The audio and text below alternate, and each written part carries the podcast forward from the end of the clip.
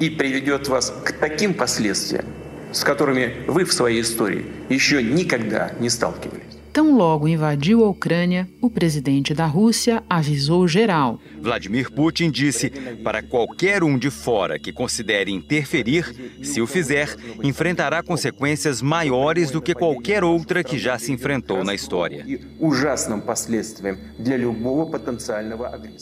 Maior do que qualquer outra, todo mundo sabe qual é. Em poucos dias, Novo recado.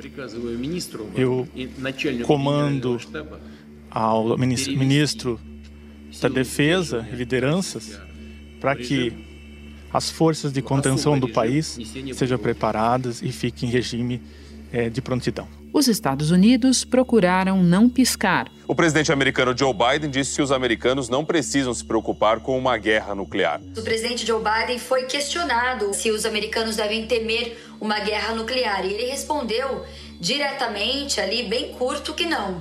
Depois, a porta-voz da Casa Branca disse que não vai mudar o nível de alerta nuclear aqui no país, falou que essa retórica é perigosa. Moscou, porém, insistiu. Bastou Sergei Lavrov aparecer no telão para uma participação virtual num evento sobre direitos humanos da ONU para mais de 100 diplomatas de cerca de 40 países, entre eles Reino Unido, França e Estados Unidos, deixarem o local. Lavrov disse que a Rússia está tomando medidas para impedir que a Ucrânia obtenha armas nucleares e afirmou que a União Europeia fornece armas para a Ucrânia num frenesi russofóbico.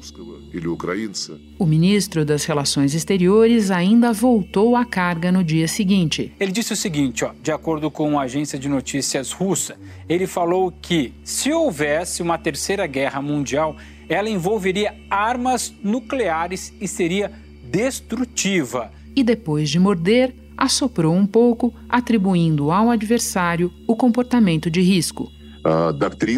Temos a doutrina militar onde estão descritos os parâmetros e as condições de uso de armas nucleares.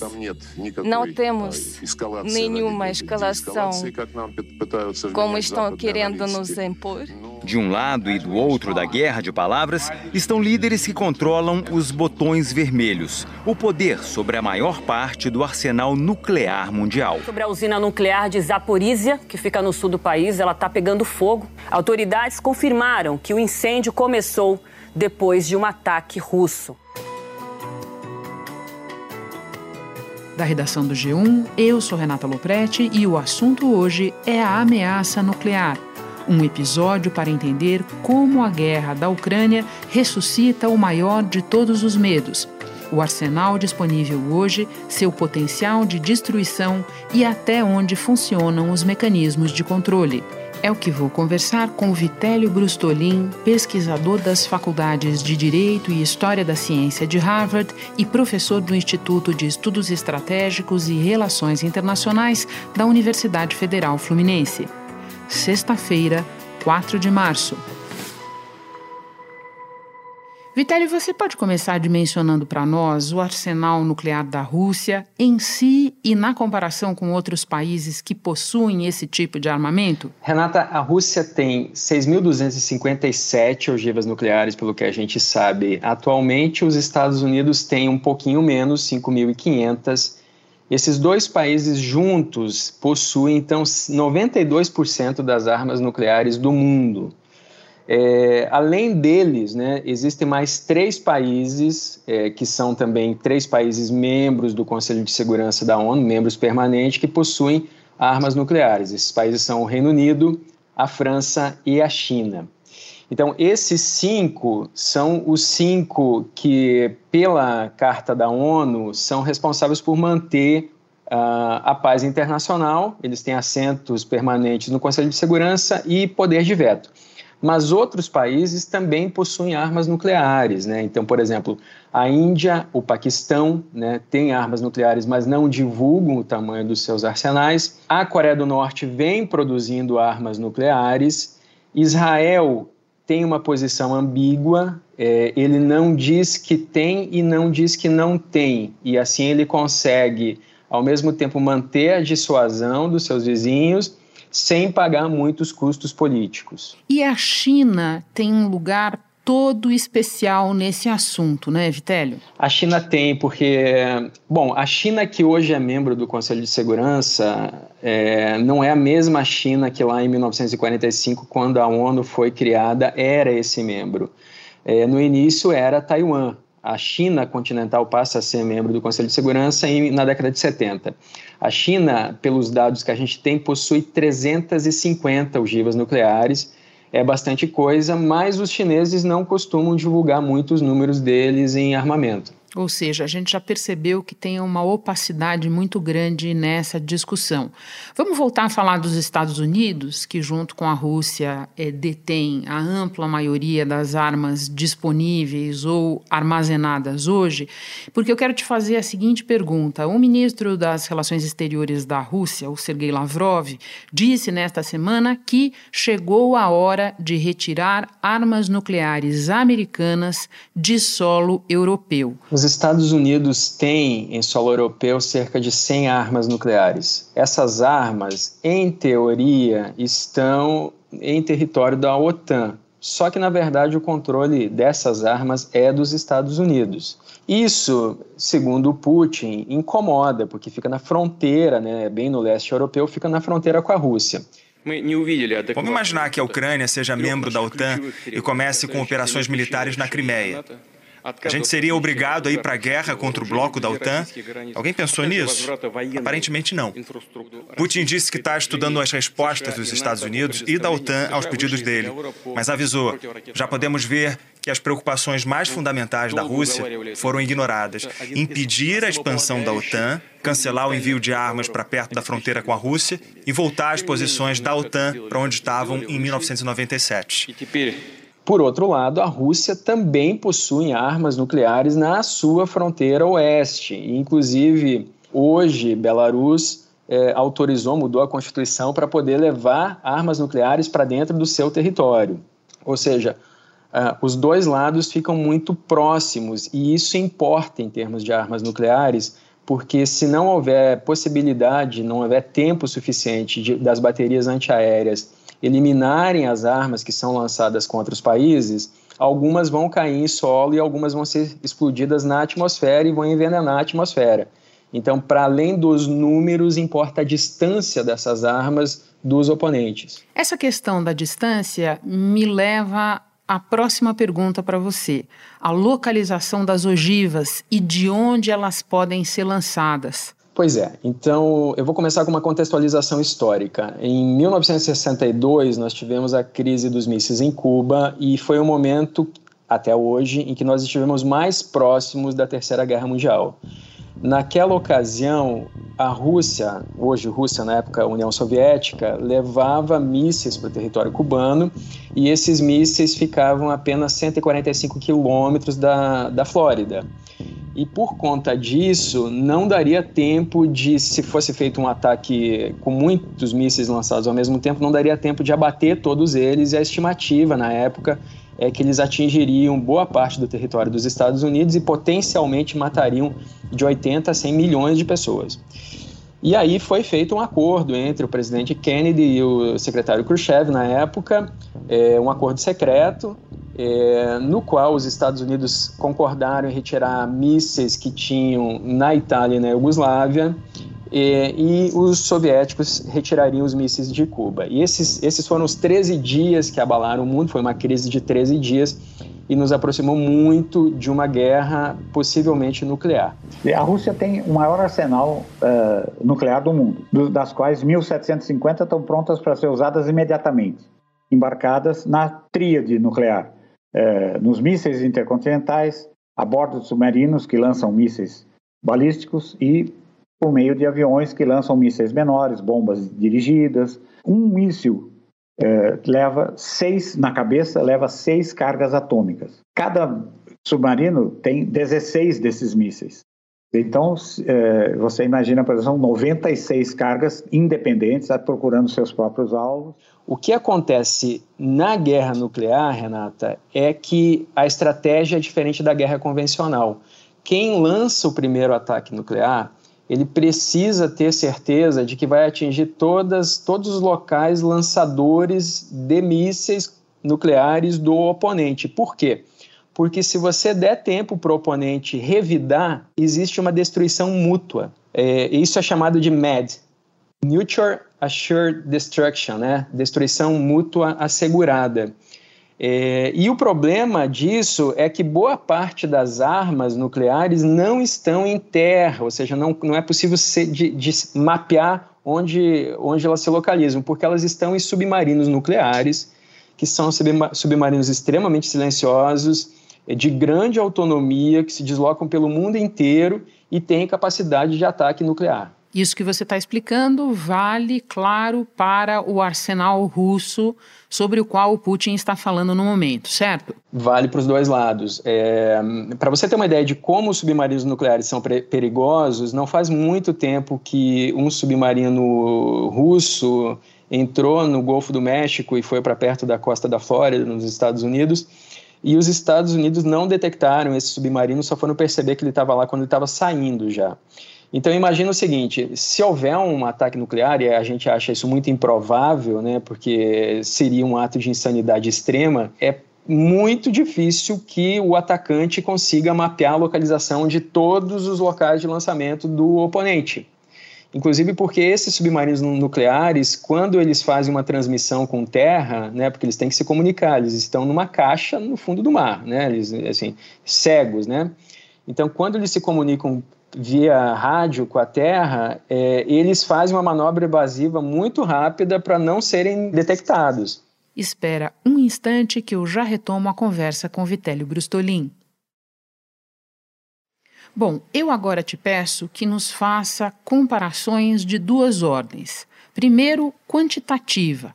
Qual é o tamanho do arsenal no mundo hoje comparado ao que ele era antes do fim da Guerra Fria? E depois, qualitativa, a capacidade de destruição das atuais armas comparado com o que tem de mais histórico na cabeça das pessoas, que é Hiroshima e Nagasaki. Quantitativo, uma estimativa do CIPRE, né, que é o Instituto Internacional de Pesquisa para a Paz de Estocolmo, essa estimativa é de 2019 estima que haja 13.890 ogivas nucleares no mundo, se a gente comparar lá com 1986, né, quase no fim da Guerra Fria, que foi em 91, é, lá haviam 70.300, ou seja, eram 70.300, hoje são 13.890. É uma redução considerável. É o que disse hoje o líder soviético Mikhail Gorbachev. No segundo dia do encontro de cúpula com o presidente Ronald Reagan, as duas superpotências estão se concentrando no futuro o próximo passo é uma redução de 50% dos mísseis intercontinentais de cada lado e um novo encontro entre Reagan e Gorbachev em Moscou. Mas já existem até propostas para a eliminação de todas as armas nucleares até a virada do século. Só que acontece o seguinte, e aqui é, respondendo diretamente a sua questão sobre Hiroshima e Nagasaki. As bombas de Hiroshima e Nagasaki eram bombas de fissão nuclear, é a, é a divisão do átomo. As bombas que foram desenvolvidas depois são bombas termonucleares. O que significa isso? Para você fazer uma bomba termonuclear, que é uma bomba de fusão nuclear, você precisa de muito, muito calor, porque, o, por exemplo, o núcleo do Sol é uma bomba termonuclear. Ele funde átomos. O núcleo do Sol tem uma temperatura de 15 milhões de graus Celsius. E como é que você produz uma temperatura dessas? Com uma bomba de fissão nuclear. Então, as bombas termonucleares, elas são ativadas por bombas nucleares de fissão. As bombas de fissão, elas produzem calor que chega a seis vezes o calor do núcleo do Sol. A mais potente que já foi disparada foi a bomba Tsar. Ela foi disparada é, pela Rússia no início da década de 60 ela sozinha tinha 1570 vezes a potência das bombas de Hiroshima e Nagasaki somadas. A destruição causada pela bomba atômica de Hiroshima foi algo sem precedente na história. A explosão matou mais de 70 mil pessoas instantaneamente. E nos dias seguintes, outras 70 mil morreram em consequência dos ferimentos. E se não bastasse, os efeitos da radiação ao longo dos anos elevaram o saldo de mortes desse episódio trágico a mais de 200 mil pessoas. Essa bomba Tsar, ela formou um abalo sísmico que deu três voltas na Terra. Janelas foram quebradas a 900 quilômetros de distância de onde ela foi disparada, que é mais ou menos a, a distância entre São Paulo e Brasília. É, e todos nós no planeta hoje temos isótopos radioativos nos nossos corpos que foram gerados por explosões nucleares, testes nucleares que foram feitos ao longo da Guerra Fria. Vitélio, você já explicou para nós que o tamanho do arsenal diminuiu, que o poder destrutivo dele avançou muito. Agora eu quero a tua avaliação sobre o nível de controle atual do arsenal os tratados, o respeito a eles, os fios desencapados? Como é que está essa questão do controle atualmente? Em 1968 foi assinado o Tratado de Não Proliferação Nuclear. Ele entrou em vigor em 1970 e esse tratado ele tem adesão de 189 países. É quase a totalidade dos países da ONU, que são 193. Quais são os quatro países que não fazem parte desse tratado e que são membros da ONU? é, são Índia, Paquistão, Israel e Coreia do Norte. Por esse tratado, é, foi criada a seguinte regra: quem tem armas nucleares se compromete a reduzir o tamanho dos seus arsenais, e em contrapartida, quem não tem armas nucleares se compromete a não criá-las. A Ucrânia chegou a ser a terceira maior potência nuclear, com as ogivas que herdou com a dissolução da União Soviética, da qual fazia parte mas o país abriu mão dessas armas com o Memorando de Budapeste de 1994. O tratado também foi assinado pela Rússia e garantia o respeito à soberania e às fronteiras da Ucrânia. Nessa configuração, alguns países que haviam aderido ao tratado, como a Coreia do Norte, acabaram saindo dele e, confessamente, produzem armas nucleares, fazem testes, ainda não radioativos, mas fazem testes é, com os mísseis. E aí é, esse, esse relógio né, do risco nuclear começa novamente a acender, principalmente quando, no meio de um conflito como esse da Ucrânia, a Rússia coloca em alerta o seu arsenal nuclear e a OTAN responde que isso é uma irresponsabilidade, mas também, em contrapartida, põe em alerta o Putin disse que se as negociações entre os representantes da Rússia e da Ucrânia continuarem se arrastando, ele disse que se essas negociações se arrastarem, as demandas da Rússia vão aumentar. E ele disse que os objetivos da operação militar especial, que é assim né, que a Rússia chama a guerra, esses objetivos vão ser cumpridos e vão ser cumpridos de qualquer jeito. Palavras fortes do presidente russo. Vitélio, eu fico ouvindo o que você está nos contando de maneira tão técnica, com tanta calma, sobre o poder destruidor dessas armas, e fico me lembrando que não faz muito tempo, em junho do ano passado, houve uma cúpula Biden-Putin em que eles basicamente reafirmaram os princípios do desarmamento que estão regendo a relação entre os dois países lá desde os acordos Reagan-Gorbachev na década de 80 e que tem como princípio o seguinte: a guerra nuclear não pode ser vencida e por isso ela não deve nunca ser lutada. Daí eu volto para os dias que correm, Vitélio. Muita gente está entendendo essas falas do Putin, do Lavrov, simplesmente como uma forma de pressão, como um blefe. Só que também muita gente não achava, dez dias atrás, que o Putin faria uma invasão total na Ucrânia. Nesse sentido, como é que você avalia o risco de um eventual uso de armas nucleares na guerra? Isso é completamente improvável. É improvável porque, mesmo na guerra, toma-se decisões racionais. Note que a postura do Putin é de dar uma resposta à OTAN para que ela pare de enviar equipamentos bélicos é, para a Ucrânia e que deixe o Zelensky sozinho. Né? O que o Putin quer é lutar a guerra contra o Zelensky, se possível derrubando o Zelensky, sem intromissão da OTAN. Então, quando ele faz essa ameaça, ele, fa ele dá uma, a seguinte mensagem: para o Ocidente seria muito mais interessante, porque isso é um cálculo, ao invés de ficar municiando o Zelensky, me ajudar a derrubar o Zelensky. Se vocês é, não fizerem isso, a gente pode potencialmente ter a Terceira Guerra Mundial e essa guerra mundial potencialmente será atômica. Agora, isso é uma mensagem. Não quer dizer que ele vai fazer isso, porque o Putin e os estrategistas dele sabem que é, se isso acontecer, existe muita possibilidade da Rússia toda ser destruída no processo. Só a Rússia? A Rússia promover um ataque nuclear contra os países da OTAN, muito provavelmente, logo na sequência, vai ser destruída. Ou seja, ela pode destruir algum país, algumas cidades, mas ela vai ser destruída no processo, porque existe um nível de racionalidade aqui. Né? Ao contrário do que as pessoas imaginam,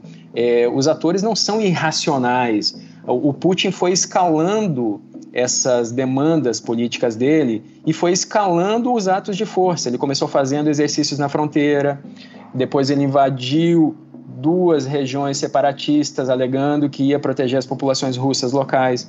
Depois ele expandiu a invasão para o restante da, da Ucrânia. E as demandas políticas dele foram mudando também.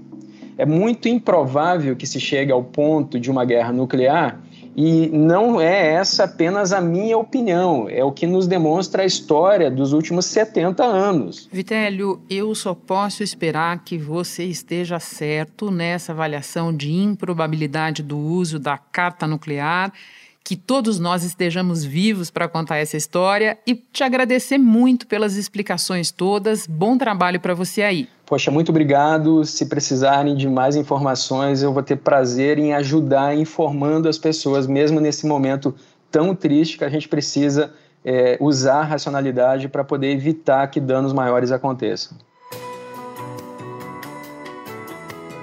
Este foi o assunto podcast diário disponível no G1, no Globoplay ou na sua plataforma de áudio preferida. Vale a pena seguir o podcast na Amazon ou no Spotify, assinar no Apple Podcasts, se inscrever no Google Podcasts ou no Castbox e favoritar na Deezer. Assim você recebe uma notificação sempre que tiver novo episódio.